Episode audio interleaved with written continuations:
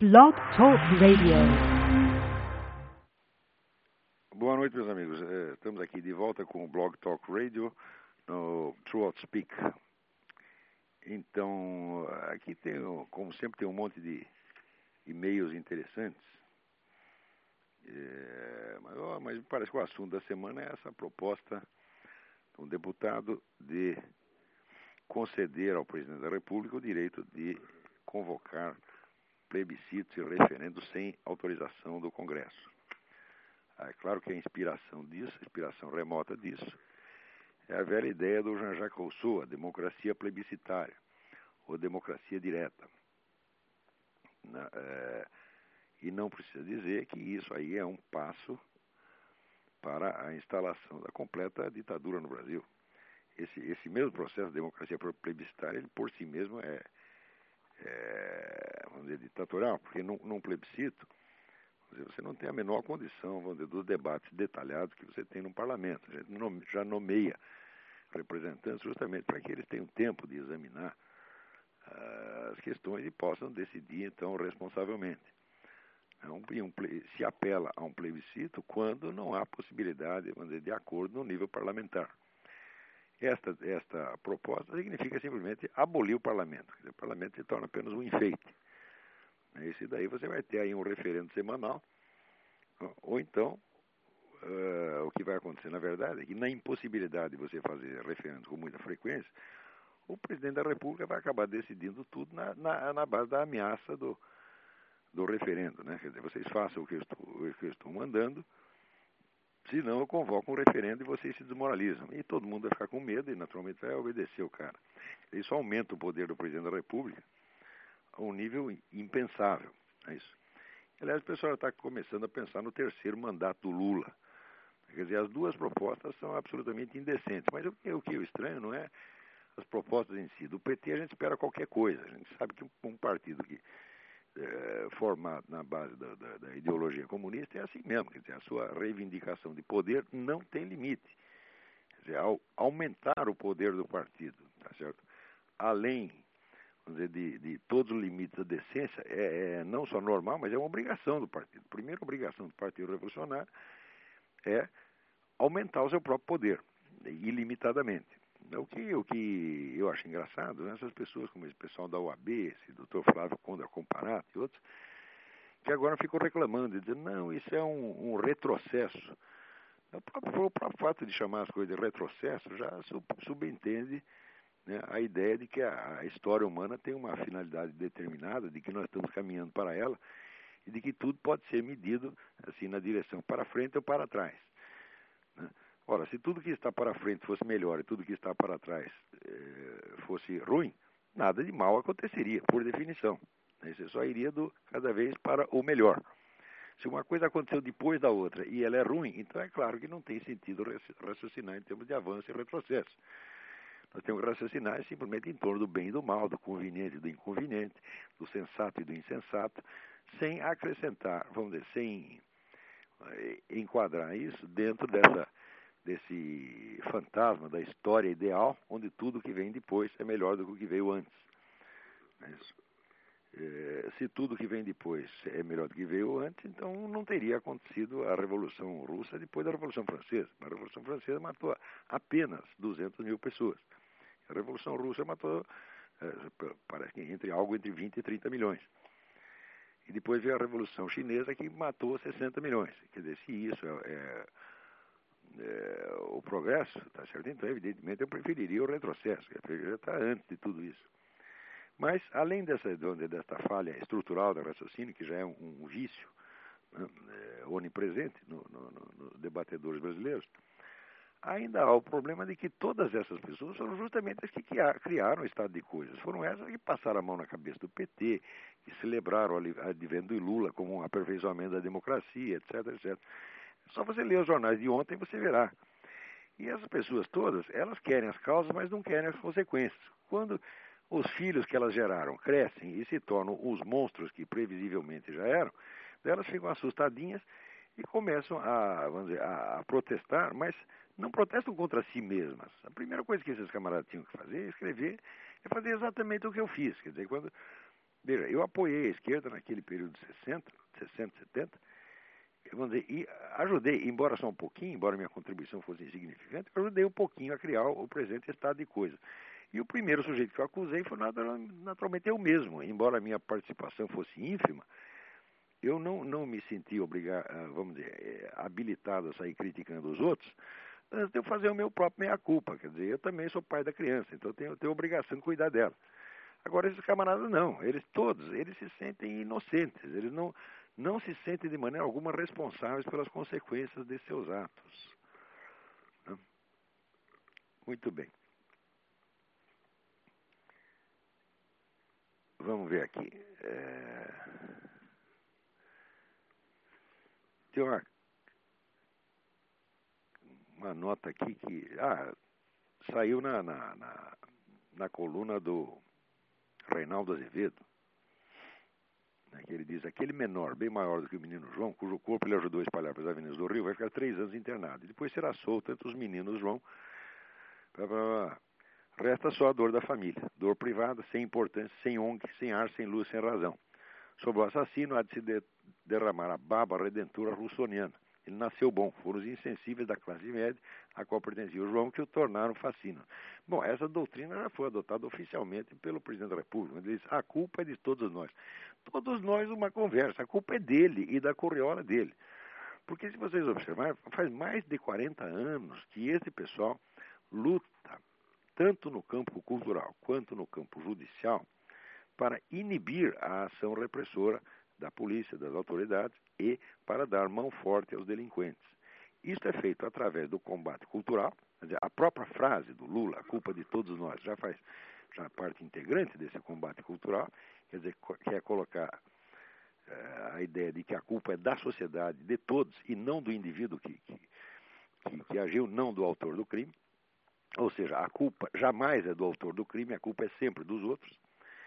E além de, dizer, de disseminar essa ideia por todos os meios possíveis e imagináveis, através de cinema, de novelas de TV, de, de eh, noticiários, de comentários na, na imprensa, de, de, filmes, de livros, etc., etc., e discursos no parlamento, além de fazer isso, eles ainda têm o combate judicial, que é mudando as leis para exatamente dificultar a ação da polícia e deixar o eh, dizer, caminho livre para os delinquentes. Isso é uma orientação sistemática. Pode-se escrever a história disso aí. Dizer, por exemplo, quando é, aquele malfadado Dom Paulo Evaristo Arnes transformou a Praça da Sé, em São Paulo, num território livre para os trombadinhas, os cidadãos honestos tiveram que sair dali, porque passar pela Praça da Sé era necessariamente ser assaltado. Vai dizer que esse, esse cardeal não sabia disso? Sabia perfeitamente, e é exatamente isso que ele gosta. Tá certo? Então, é o homem que tenta fazer a sua carreira bajulando os bandidinhos. Tá certo? Para ter uma espécie de tropa de choque auxiliar da, da Revolução Socialista. O uso do banditismo como instrumento para a destruição da sociedade, preliminarmente à constituição de um poder unificado socialista, é uma coisa conhecida desde o da Revolução desde o tempo da Revolução Francesa, quer dizer, é um modelo clássico que é seguido. Se vocês tiverem a oportunidade de ler ah, o livro clássico de Hippolyte Taine, ah, As Origens da França Contemporânea, que aliás era um dos livros prediletos do nosso Lima, escritor Lima Barreto, vocês verão como se cria dizer, artificialmente uma, uma situação revolucionária, uma situação pelo menos pré-revolucionária. Né, ali, no, no, caso da França, o grande promotor da, da, da, da inversão de valores foi é, Philippe d'Orléans, que era, em princípio, era, seria um dos é, herdeiros virtuais do, do, do, trono da França. Então, esperando se transformar, que a revolução lhe desse o trono, esse Philippe d'Orléans foi o grande promotor da, da, da, bagunça e da inversão de, de, de valores ali na, na França pré-revolucionária. E, evidentemente, soltar os bandidos da cadeia foi uma das primeiras providências tomadas pelos, pelos revolucionários. É, é exatamente como Lenin fez na União Soviética, na Rússia. Bom, é claro que depois o governo comunista pega todos os bandidos de volta e não os deixa nem na cadeia, mas simplesmente os mata. Né? Lenin eh, eliminou o problema da delinquência juvenil na Rússia, delinquência juvenil que eles mesmos haviam causado, através, eliminou através da matança sumária dos suspeitos. Não é isso? Mas que um governo socialista possa vamos dizer, recorrer a todas as medidas repressivas que ele bloqueou no regime anterior também faz parte da, da estratégia. De modo que, tanto pelo lado cultural quanto pelo lado judicial, é claro que toda esta situação de violência no Brasil foi premeditadamente criada, peça por peça. Isto foi uma obra de engenharia. Tá e isso que eu estou dizendo é uma coisa que pode se provar pela reconstituição histórica. Você veja, quando esse pessoal uh, uh, diz que o que causa o banditismo é a miséria, e, bom, se fosse assim, então o banditismo seria crescente nas regiões onde a miséria é crescente. Mas não é exatamente isso o que acontece. Se você olhar as favelas do Rio, né, nos últimos 40 anos elas progrediram tanto né, que já não há mais propriamente favela, porque favela é o nome de um barraco de papelão. Os caras passaram do barraco de papelão para barraco de madeira, depois passaram para as casas de alvenaria, que hoje são objetos, vamos dizer, de um muito próspero comércio. Né? na, na, nas favelas do Rio. Você não notará na, nas, nessas favelas uma só casa que não tem uma antena de televisão. Tá certo? Até no tempo que eu morava no Rio, houve um sujeito, um visitante, um indiano, que chegou aí e quis conhecer as tais das favelas. E quando levaram ele para ver as favelas, ele chegou lá e disse, olha, isso aqui é aquilo que na Índia se chama de classe média. Mas então, por aí você vê a imensa mudança social, a imensa ascensão social que houve nessas regiões que são justamente as mais perigosas do Rio. É, outra coisa, você verá que quando se diz que ah, o que causa miséria é falta de escola, ora, ao contrário, no Brasil hoje, eu acho que você não chega a ter 4 ou 5% das crianças fora das escolas. Quando na década de 50 você tinha 60%. Quer dizer que esse processo de escolarização maciça, ele, longe de ser, vamos dizer, uma, uma defesa contra a delinquência, ele é uma das causas da delinquência, meu Deus do céu. Porque as escolas são funcionam, vamos dizer, como transmissoras de, de, atitudes que são a destruição exata do pouquinho de moral familiar que os caras tinham aprendido em casa. Então é evidente que eles saem dali, vamos dizer, já é, com uma atitude de, vamos dizer, de legitimação perante a, a delinquência. A mesmíssima coisa que aconteceu nos Estados Unidos. Acontece que aqui as universidades não são totalmente monopólio dessa mesma dessa mesma eh, cambada comunista, então ainda existem estudos, tá certo, que mostram, provam exatamente a escola ser um dos fatores geradores do banditismo. Agora, quando o Lula diz, não, esse pessoal está assim porque falta escola, quer dizer, em primeiro lugar, é um erro, é um erro de fato, quer dizer, quase não há crianças sem escola no Brasil. E, em segundo lugar, a relação entre escola e criminalidade, longe de ser uma relação de excludência é uma relação de, de cumplicidade, de ajuda mútua. Muito bem, vamos ver o que nós temos aqui. É, aqui tem um e-mail da Miriam Macedo. Sou Miriam Macedo de São Paulo, tenho acompanhado a sua participação no podcast do Yuri Vieira e ouvido seu programa no Trout Speak. Brilhante, parabéns, muito obrigado. Tem sido muito esclarecedor e, por outro lado, também me confundiram, principalmente no que se refere à união da maçonaria com o cristianismo. A propósito, não entendo de profundidade filosófica. Sou só uma esforçada e curiosa ex-jornalista e rainha do lar que tem visto de gostar de assunto que nada entende, de que nada entende. Na conversa com o Yuri, o senhor, citando René Guénon, defendeu a união da maçonaria com o cristianismo como única saída para o furdunço em que está se transformando o mundo. É, o senhor falou em maçonaria anticristã e maçonaria é, pró-cristã. Muito bem. Olha, Miriam, esse problema que você coloca é dos mais cabeludos. Eu dificilmente poderia explicá-lo aqui.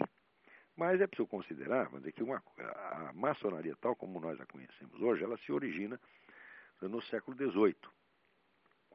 A partir da, da, unificação de antigas é, iniciações de ofício, de ofício, sobretudo dos construtores medievais, que durante mil anos tinham funcionado perfeitamente bem dentro do contexto cristão e sem nenhum problema, tá certo?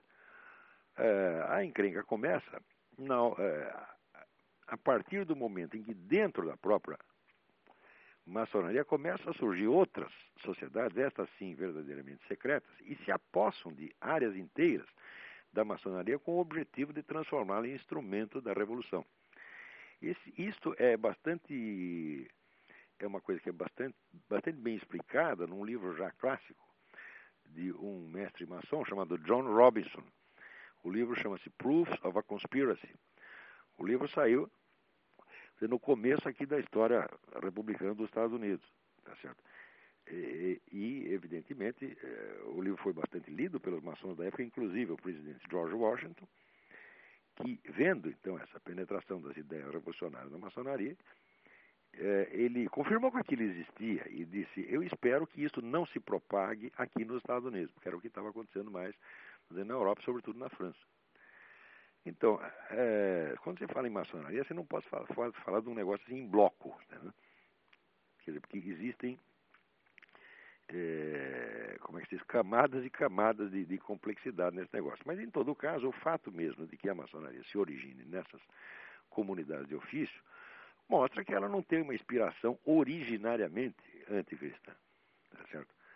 Por outro lado, essas é, comunidades legaram à maçonaria inumeráveis conhecimentos, sobretudo sobre a ordem, a constituição da ordem política, a ordem do Estado.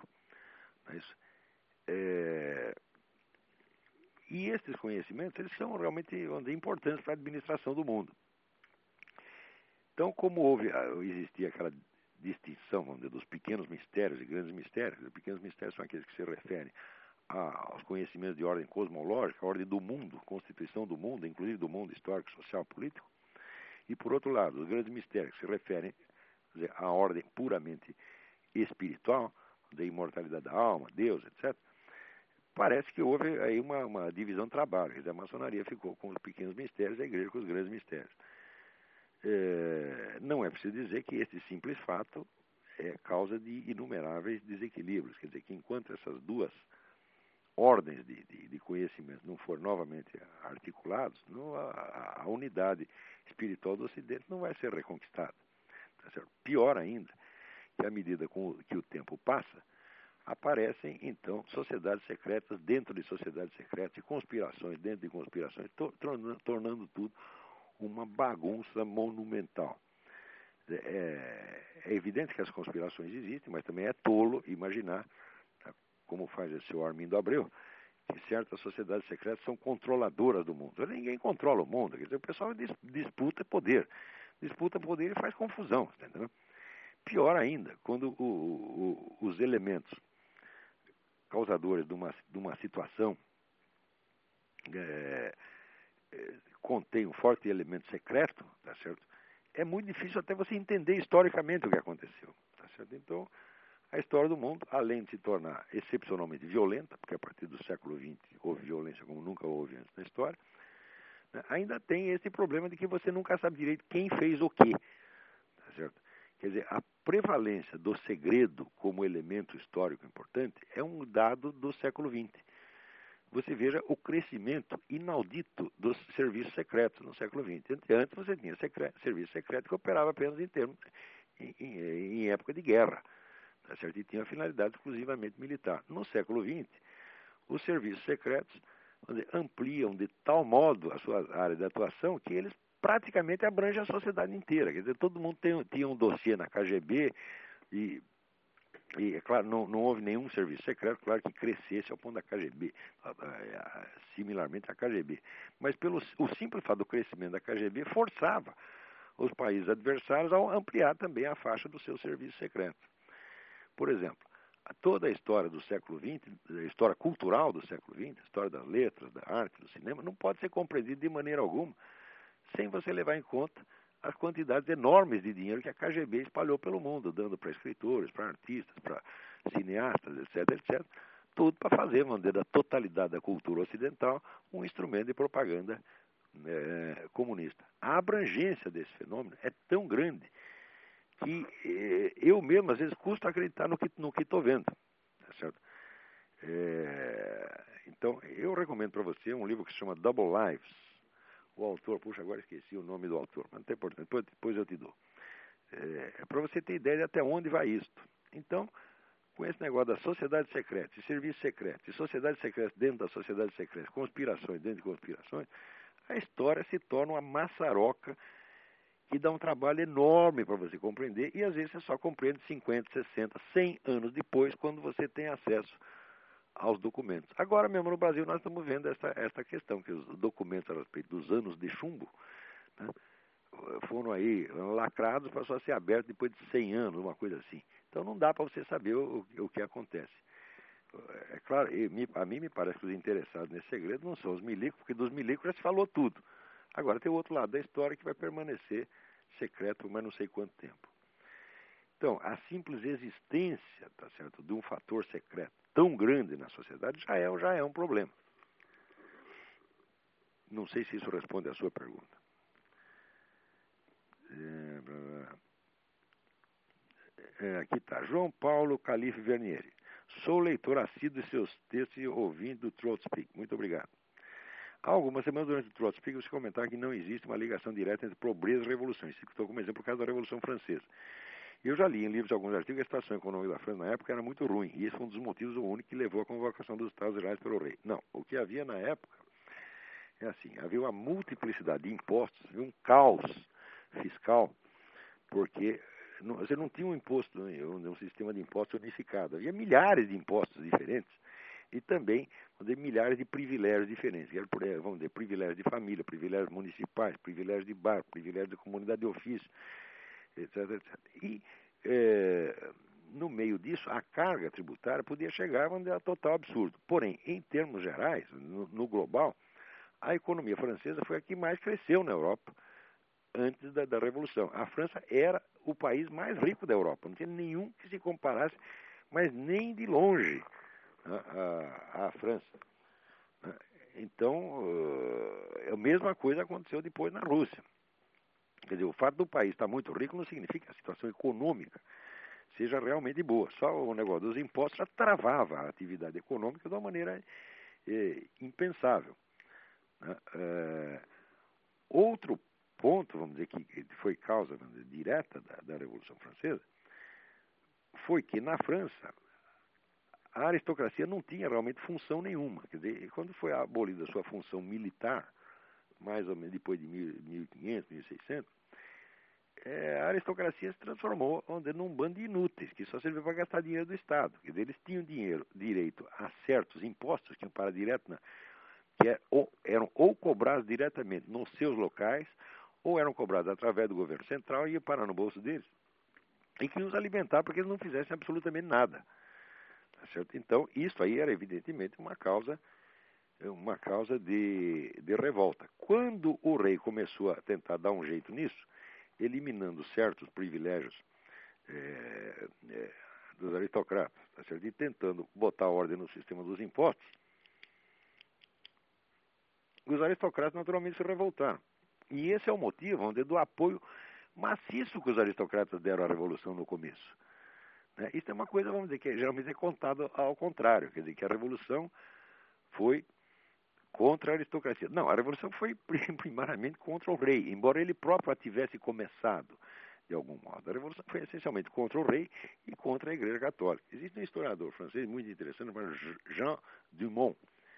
Escreveu um livro maravilhoso que se chama La Révolution Française ou Le Prodige du Sacrilège. A Revolução Francesa ou os Prodígios do Sacrilégio. É um livro meio difícil de achar, mas que é, eu lhe, lhe recomendo.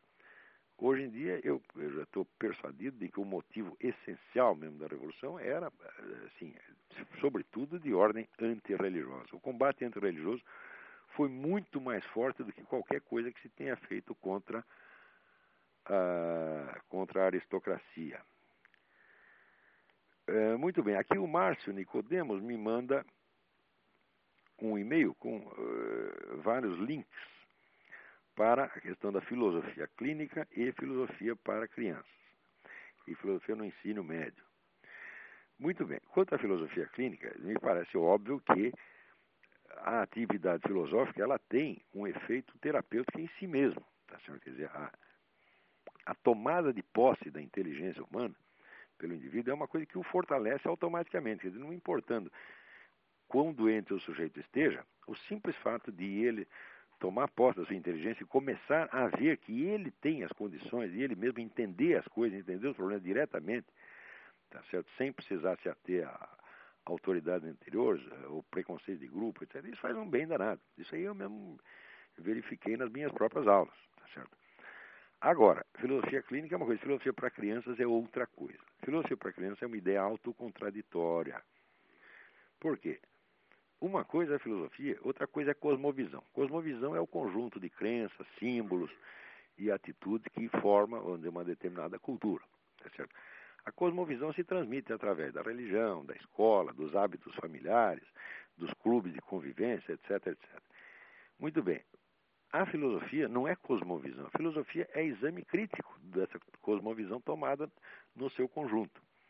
E é claro que para você fazer a crítica da cosmovisão precisa ter alguma. E isso não é coisa para criança. Quer dizer, enquanto o indivíduo não se impregnou realmente da cosmovisão da sua, do seu grupo, ele não poderá fazer um exame crítico dela porque não tem material.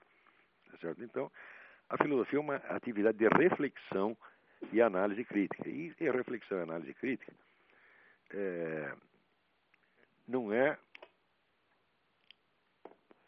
não é pura cosmovisão, não é um conjunto de crenças, tá certo? É uma atividade crítica e que vai tomar essa, esse conjunto, pedaço por pedaço, e examiná-lo. Isso supõe não apenas que a, que a pessoa tenha absorvido essa cosmovisão, mas que a tenha absorvido em nível de alta cultura. Quer dizer, o indivíduo precisa conhecer a história, precisa conhecer as artes, precisa conhecer a religião, etc. etc.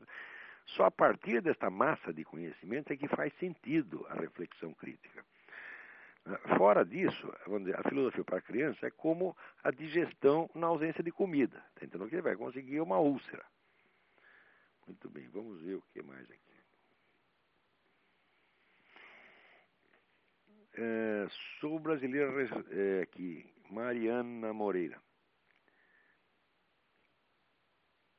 É, sou brasileiro residente da Bélgica. Embora esteja longe, acompanho os acontecimentos atuais do meu país com grande interesse e, infelizmente, com grande tristeza também.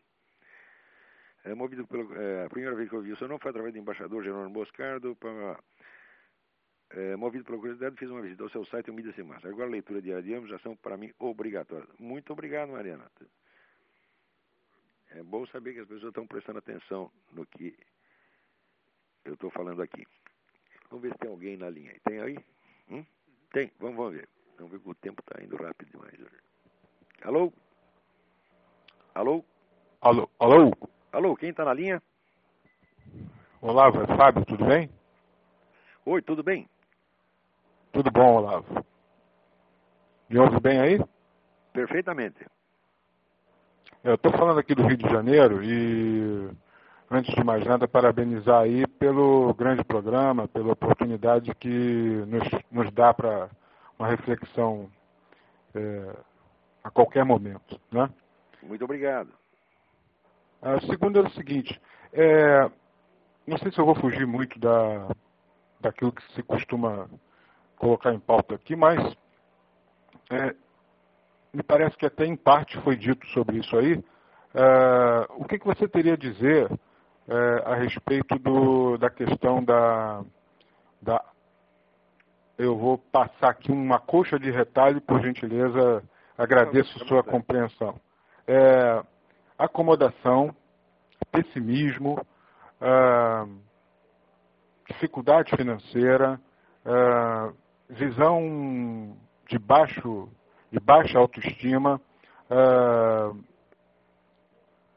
não saber enxergar as oportunidades de trabalho, somado a isso, uma visão de que quem vai para os Estados Unidos, por exemplo, trabalhar tem uma ascensão social é, diferenciada, obviamente, e quem está no Brasil não tem. É, eu queria que nesse mosaico, né, uh, também você pudesse comentar o tá que... Falando, você está falando, Geraldo, de uma visão depressiva que predomina no Brasil.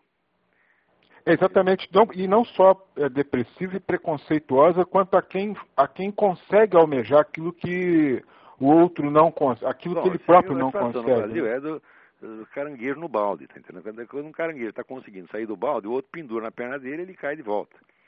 É, que a gente tem a impressão é que os brasileiros não querem o sucesso de ninguém, não querem o sucesso dos outros e muito menos deles próprios. Tá e, vamos dizer, o sucesso em qualquer área é acompanhado de castigos enormes, né?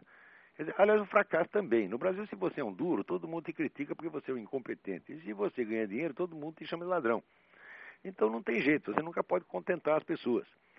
O fato é o seguinte: a base da sociedade humana é o segundo mandamento, é o amar teu próximo como a ti mesmo. Quer dizer, o amor ao próximo é a base da convivência humana. Não idealmente, mas realmente. Quer dizer, se não existe um mínimo de amor às pessoas todas, a sociedade não vai para frente. A sociedade é feita, vamos dizer, apenas de boicote mútuo. E isso a gente vê acontecer no Brasil. Quer dizer, eh, nós não podemos esquecer que o Brasil é um país que foi muito superficialmente cristianizado. Durante todo o, o século XIX, os dois imperadores eram inimigos da igreja e te, travaram de tal maneira o ensino religioso que quando terminou o império, sabe quantos monges restavam nos monastérios brasileiros? Restava oito, para um país de um tamanho de um continente. Então, a história religiosa, a história moral do Brasil é muito diferente da história dos Estados Unidos. A história dos Estados Unidos dizer, é perpassada de religião e de discussões morais e de aprimoramento quase maníaco da consciência moral, porque o americano é, é escrupuloso até, até o ponto da obsessão, tá certo? É, é enquanto isso acontecia aqui nos Estados Unidos, o Brasil ficou largado. O Brasil praticamente começou a ter ensino religioso depois da República. A igreja foi uma das forças que, que, que produziram a nossa, a nossa República. Então, a partir daí começa o ensino religioso, mas ainda assim muitíssimo superficial. Quer dizer, a religiosidade brasileira é constituída apenas, vamos dizer, de meia dúzia de ritos festivos, tá certo? E do, do, famoso sincretismo, misturar aquilo com mil e uma fantasias supostamente africanas, que eu nem acredito são africanas, o pessoal inventa muita coisa aí no Brasil. Certo? Bom, nessas condições, à medida que a população vai crescendo e ainda tem esse fenômeno da marginalização de uma, de uma parcela enorme né, da população que era constituída dos escravos, que quando foram libertados simplesmente não tinha emprego para eles, ele não pode esquecer que entre a abolição da escravatura e o princípio da industrialização brasileira transcorreram mais de 40 anos e todo esse pessoal ficou largado, tá certo? Não é nem por culpa de ninguém, não deram emprego para eles, não havia emprego, né? é, então quer, quer dizer que a, dizer, o crescimento econômico da nação não acompanhou dizer, o seu progresso jurídico. É bonito você fazer leis que dão direito às pessoas, mas acontece que o direito fica só no papel porque não há possibilidade de, de atendê-los. É é, já dizia Simone Weil, se o que você proclamar um direito né, sem você esclarecer a quem incumbe a obrigação de atendê-lo, é a mesma coisa que não fazer nada. Então, no Brasil, nós estamos todos carregadinhos de direito e sem nenhuma possibilidade. Tudo isso correspondeu para criar essa sociedade confusa, quer dizer, baseada no rancor mútuo e na inveja. Houve um sujeito, que era um presidente do Banco Mundial, que uma vez disse isso: olha, a sociedade brasileira nunca irá para frente porque é a sociedade baseada na inveja. Agora que eu estou morando aqui, já faz quase dois anos, agora que eu vejo que isso é uma realidade, tá certo? Que não, e que a gente está tão acostumado com essa, com essa inveja, com esse rancor, esse ressentimento mútuo brasileiro, a gente acha que isso é normal, que a humanidade é assim. Mas, Ô, tá, Olavo, hum. Olavo, como é, que a, como é que a ferramenta da filosofia pode ajudar, é, uma vez que ela serve para questionar, para... Ela pode, em pra... primeiro lugar, analisar a situação e explicar para as pessoas por que, que elas estão sofrendo. Porque a pior coisa é você uhum. sofrer sem saber por quê. Agora, quando você é rastreia a história, busca as causas, é, é, destrincha a complexidade da coisa, às vezes você vê uma luz no fim do túnel e você pode dar uma sugestão. Mas acontece que às vezes o doente está tão doente que ele fica bravo com você porque você deu a sugestão. Eu, por exemplo, é. faz 20 anos que eu estou dizendo a seguinte coisa. Vocês estão muito errados quando vocês cuidam da educação popular, vocês querem dar escola para todo mundo antes de você educar a elite. Isso, isso aí é botar o cara dentro dos bois. Você tem que começar com o ensino superior. Você tem um país como o Brasil, você quer fazer um Brasil bom, primeira coisa, você tem que fazer um ensino superior que seja o melhor do mundo para começar. Isso vai beneficiar um número pequeno de pessoas, tá certo? Mas é para ter, vamos dizer, uh, um efeito irradiante, de geração em geração. Antes de, de educar uh, vamos dizer, o povão, você tem que educar quem vai educá-lo, tá certo? Então, veja, isso é a primeira coisa que tinha que ter feito. Agora, o Brasil começou a ter universidade, antes tinha só faculdades isoladas. A primeira universidade foi na década de 30. Isso é um absurdo, não pode ser uma coisa dessa. E logo essa universidade se estragou completamente ao virar a escolinha do MST, porque a USP é a escolinha do MST e não é mais nada. Quer dizer, eu não conheço um professor da USP tá certo? que tem a condição, vamos dizer, de um debate intelectual sério mesmo. Não dá, porque, veja, como é que se forma um, um, um intelectual de verdade que possa ser útil à sociedade? Dizer, se, se forma dando ao sujeito, ou dando as condições para que ele tenha, onde é uma cultura universal. Cultura universal significa o seguinte: ele vai ter que absorver todas as ideias que formam o legado da civilização, conseguir analisar tudo por todos os lados, tá entendendo? Ter, ter um, um, conhecimento extenso e depois tomar posição. Agora no Brasil não, as pessoas tomam posição com 18 anos, tá certo? E se, se intoxicam de leituras que confirmam aquilo e nunca mais entendem mais nada. Não é que elas são contra o resto, elas simplesmente não entendem. E às vezes não sabem que existe. E nos últimos anos, com essa ascensão petista, o negócio piorou ainda mais.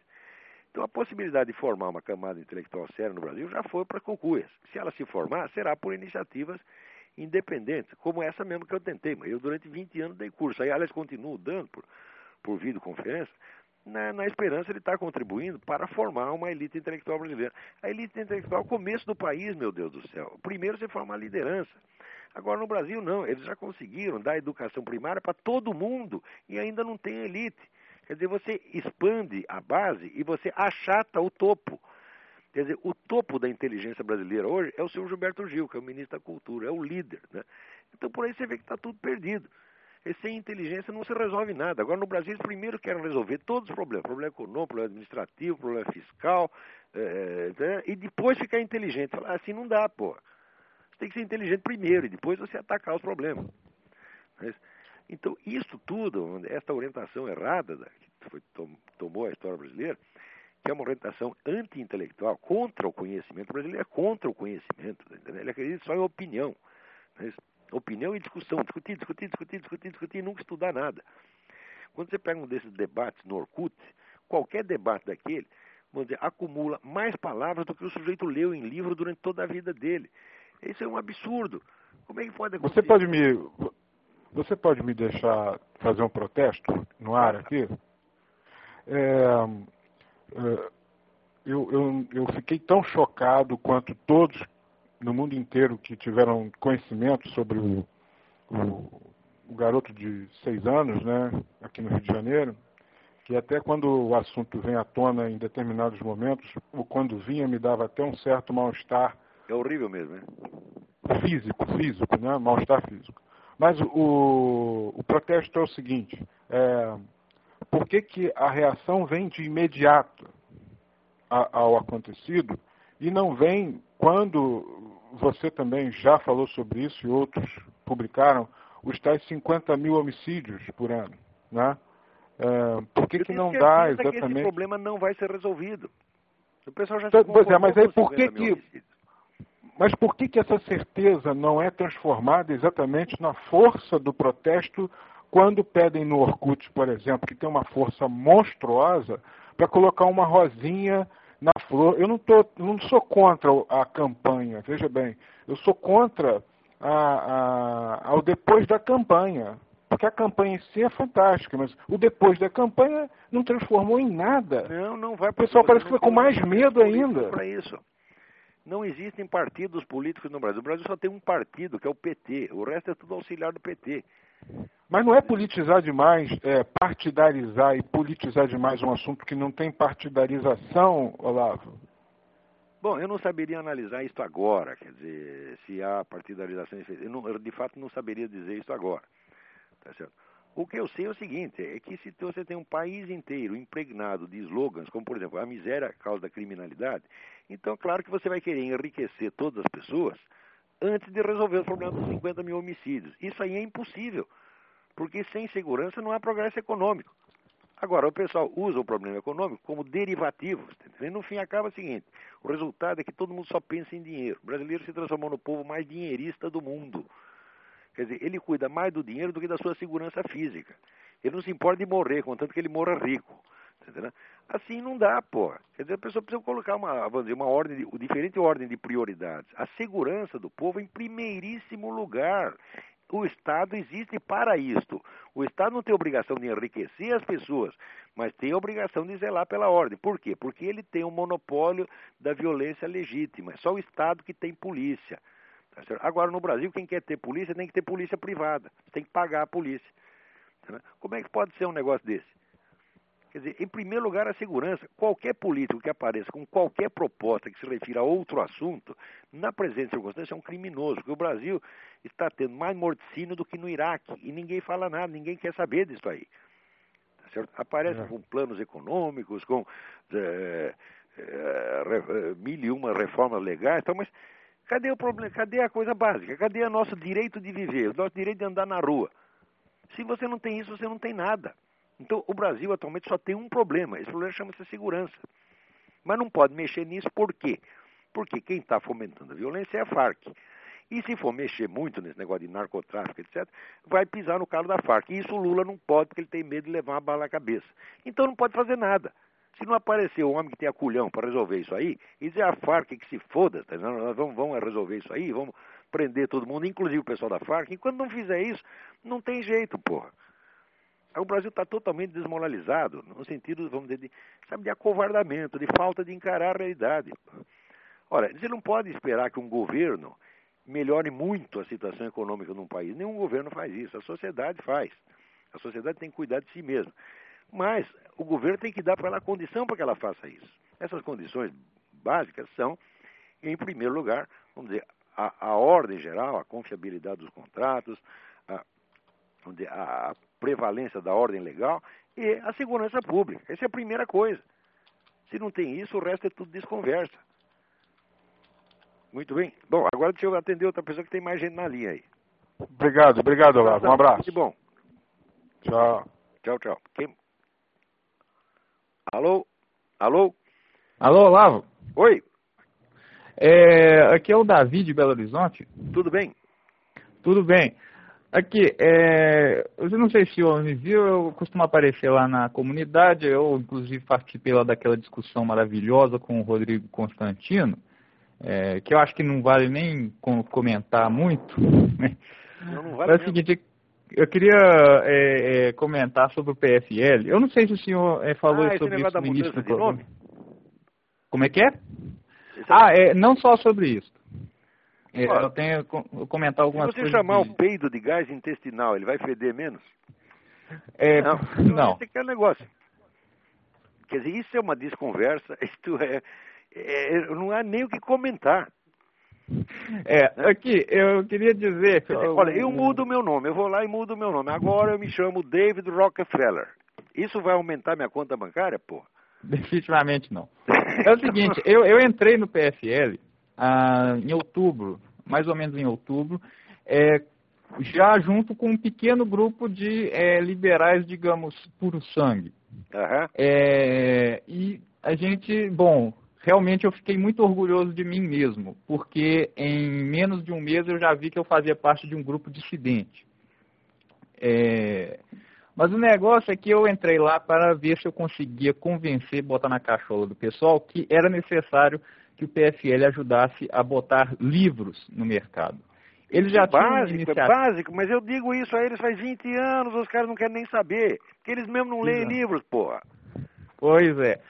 Aí, é... Ideia do que é política. Mas isso estava tudo é, é, em pausa, estava tudo é, em animação suspensa, porque tinha acabado de passar a eleição, e aí vinha a convenção de partido, estava aquela paradeira do caramba, pelo menos eu conheci algumas pessoas é, interessantes é, que não, não tinham poder algum, não, pessoas sem poder algum, que tinham simplesmente afiliação ao partido e fim, não tinham mais poder nenhum. É, e é o seguinte, é, ele, o PFL já tinha uma iniciativa de é, publicar livros pela internet. Eu falei, não, tem que sair da internet. Mas não, aí ficou aquela converseira. Aí agora que eu vi que o partido está afinando diante de, é, é, do liberalismo, não quer defender o liberalismo de forma alguma. Agora eles não querem é. parecer nem liberais, antes eles tinham medo de ser chamados de conservadores. Né? Eles já usaram a palavra liberal para não ser chamado de direitista conservador, mas agora nem liberal pode. Quer dizer, eles raciocinam sempre numa base que toma como princípio dizer, as regras do adversário. Eles já se submetem às regras do adversário. Ah, se for direitista não é popular. Mentira!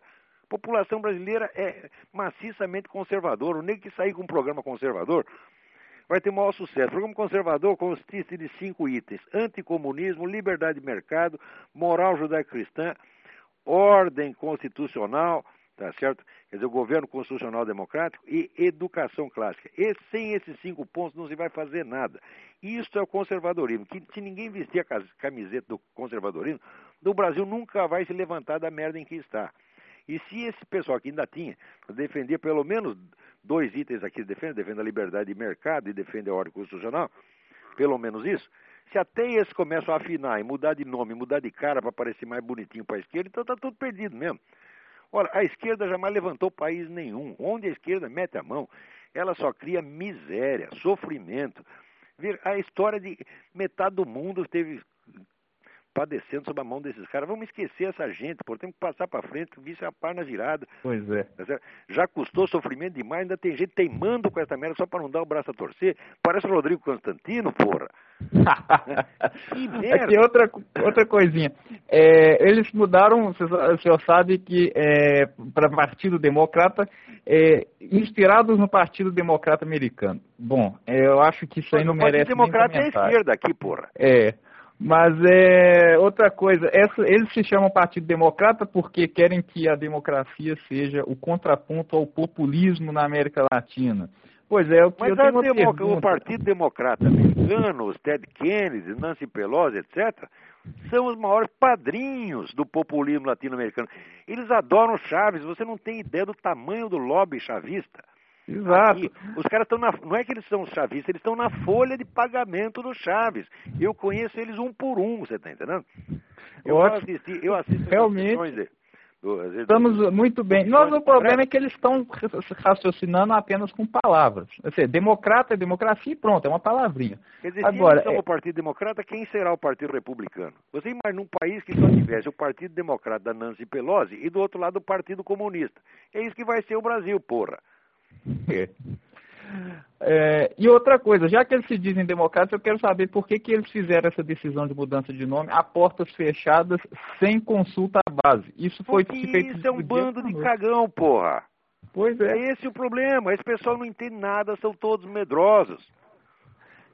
Ora, é, isso é uma pena, porque o único partido que tinha condição de fazer alguma coisa é o PFL. Agora, ainda sobram lideranças individuais lá dentro, tá entendendo? Boas. Mas eu vejo que o partido como um conjunto está indo para o brejo. Quer dizer, tá, vai suicidar mais um pouco. Esse pessoal só ouve conselho de quem não deve, eles pagam os assessores, pagam eh, a preço de ouro assessores políticos para inventar besteira para eles. E quando a gente dá um bom conselho de graça, os idiotas empinam o narizinho. Diz, não, ele é conservador demais, nós não gostamos disso, não fica bem. Ora, vão a merda. Isso, isso é muita frescura, pô. A pessoa tá, tá com frescura. De, de, sabe, eu lembro sempre o verso do, do Rambo, par delicatesse je perdi ma vie. Eles vão perder por frescura, por viadagem. Tá? Aí isso não dá, é uma coisa deplorável você ver isso. Se o Brasil tem uma crise nacional de culhões, não há mais culhões na praça. Acabou. Né? Pois é. Eu Bom, eu queria desculpar porque eu, eu falo demais, Olavo. Porque senão eles iam acabar também. Mas é, eu já vou desligar aqui, o senhor pode passar para o próximo, ok? Tá bom, um abração. Um abração.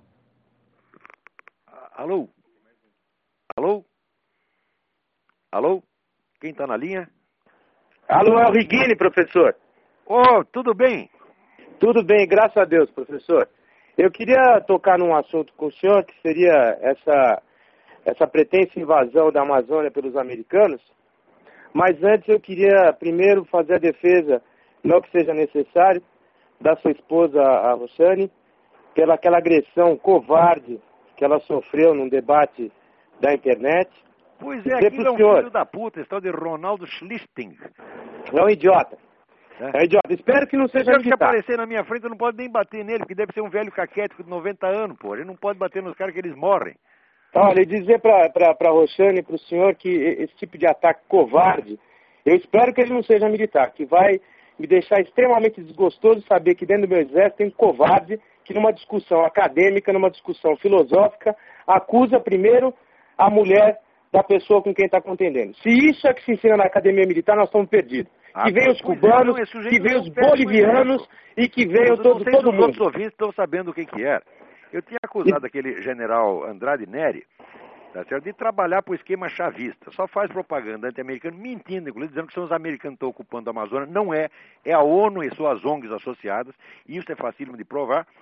Tá certo? E, e ele fica fazendo toda essa propaganda chavista e não quer que a gente reclame e diga, olha, o senhor só fala disso, mas nenhuma vez o senhor desagrada os comunistas, lembrando as famílias de vítimas dos terroristas, que estão aí sofrendo há anos, tá certo? nunca tiveram a mínima compensação nem verbal, e ainda receberam, a família do sargento Mário Cosé ainda recebeu aquele tapa na cara de uma indenização de 300 pau por mês. Tá certo?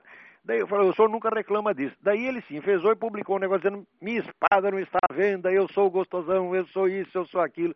Você é um bosta, Andrade Nery. Você é um bosta em toda a extensão do termo. Tá Além de bosta, você é um mentiroso. Porque fica desconversando. Eu desafio você a provar que você entrou no ambiente comunista e falou das vítimas de terroristas. Se você provar que você fez isso, eu admito que eu estou errado. Bom, daí estamos lá discutindo com o cara no, no site do, do Jorge Serrão e aparece esse Ronaldo Schlichting, mencionado aí pelo Reguini, dizendo, perguntem ao Olavo qual a organização esquerdista que pertencia à mulher dele, quando, quando ela foi presa, etc. Eu dei lá o dado, ela foi presa em 1937, porque participou de uma manifestação da UNE e foi pro DOPS. Tá certo? Agora, e daí o cara me chama de comunista enrostido. Então a resposta é comunista enrostido é a puta que eu pariu. Ponto final. É, é, é a que ele mereceu. Aliás, um, um militar que tem que apregoar que a espada não está à venda, porque para um militar, ele nem cogita vender a espada de comando dele. Ele pode quebrar a espada, se matar com ela, mas ela foi feita para matar e para comandar. É então, se mesmo. ele cogita vender, é porque a honra que deu o direito dele de ter espada já foi vendida há muito tempo. É um homem mesmo. que vai lá não, e se não tá sujeita. Tá porque já vendeu. Exatamente. E um homem que vai lá e se sujeita a, a submeter o exército brasileiro, um exército de Caxias, um exército invicto. Esse sim tinha uma espada. Esse sim tinha uma espada de honra. Um homem que sujeita, submeteu o exército brasileiro ao comando do Hugo Chaves, é que nem o, o, rabo do cachorro sacudiu o cachorro. Ele não sabe nem o tamanho do país que ele vive. Não, não, não sabe nem, nem, altura, nem altura topográfica Olha, e geográfica do Brasil. Eu bem a história do Exército Brasileiro porque eu sou coautor de uma imensa, um livro, um imenso livro, O Exército na História do Brasil, publicado ali pelo, pelo Instituto de História e Geografia Militar em parceria com a Aldebrecht. Eu fiquei dois anos trabalhando nisso e eu aí é que fui me impressionar, vamos dizer, pela importância do Exército na história brasileira. Quer dizer, o Exército é um fator constitutivo da história do Brasil. O Brasil é um filho do Exército. Tá e deveriam honrá-lo. Agora, um sujeito que quer, quando ele fica com essa demagogia idiota, é dizendo que temos que defender a Amazônia. sim, defender contra quem? Defender contra quem está lá. Quem é que está lá? O governo americano? Não, senhor, quem está lá é a ONU. Pô. Olha, professor, eu. Se fosse eu, americano, eu ia estar tá falando a mesma coisa, tá entendendo? Não, não, olha, que tem americano lá, mas tem russo, tem francês, tem, tem alemão, tem tudo ONU. lá. É, agora, o, o, que, o que se faz efetivamente para defender a Amazônia?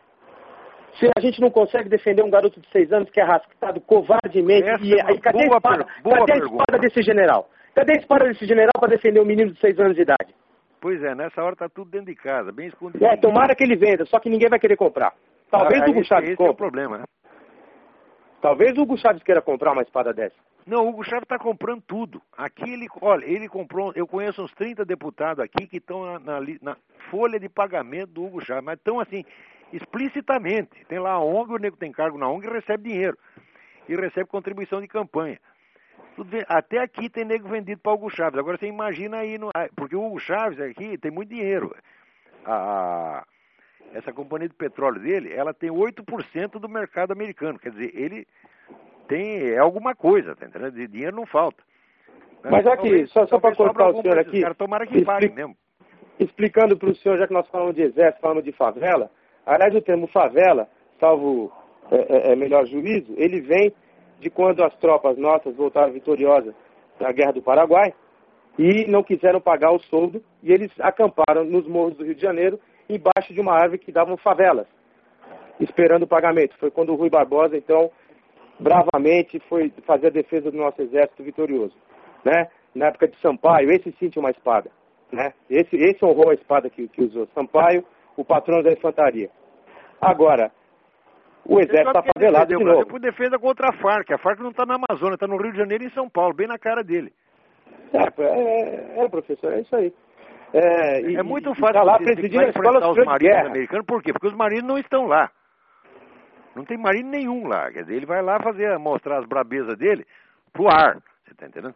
Agora, o pessoal da FARC que está efetivamente aí, aí ele não vai, não vai mexer. Quer dizer, é um bundão. É, o que, o que se esperava do general era que ele, já que acha que está sendo invadido mesmo, que ele se mudasse para lá. É isso Entendeu? mesmo. Porque o nosso exército é vitorioso, sim, senhor. Eu tenho muito orgulho de ter pertencido ao exército brasileiro, eu eu e toda a minha família. Conheço a história. São Até feitos de homens bravos e homens decentes. Mas eu queria dizer para a Roxane que se aquele homem que ofendeu ela é um militar, eu tenho vergonha dele. É gente que nem você. Porque você, Muito você obrigado. eu conheço. Você eu tenho, sei que tem coragem. E tem Muito como você obrigado, lá dentro professor. ainda. Tem muitos, graças a Deus. Infelizmente me, eles não estão tendo meios de expressão, você está entendendo? todos não que tem lugar na mídia, não tem. Só tem lugar na mídia tem para esses vagabundos. É, Então, tá Vamos vou lá, ser obrigado a encerrar agora que acabou o nosso tempo. a luta continua, companheiro. A, como diria o Vicentinho, a luta continua. Um abração a todos. Outro, professor. Muito obrigado. Até logo. Tchau, tchau.